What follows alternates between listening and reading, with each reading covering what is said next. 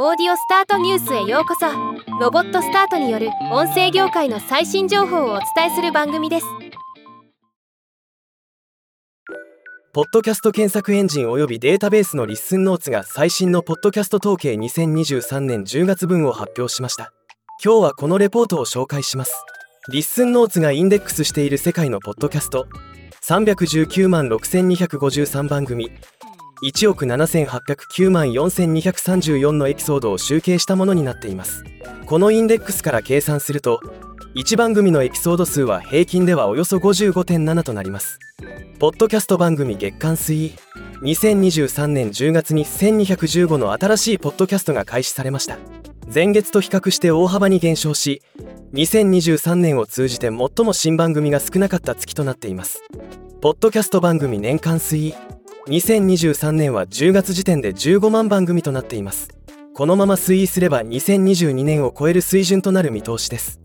ポッドキャストエピソード年間推移。番組数ではなくエピソード数で見ると2023年は10月時点でおよそ2200万エピソードが配信されています。終了したポッドキャスト番組年間推移。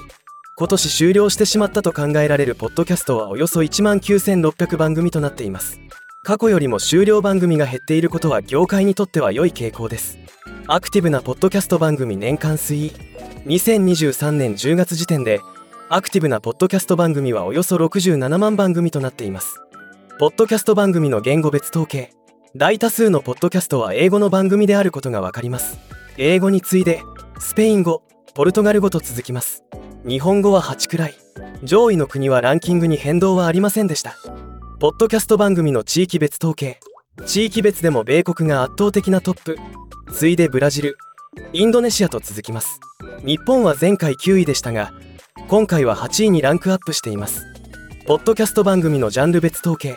番組をジャンル別で見ると上位は社会文化教育アートビジネスと続きました。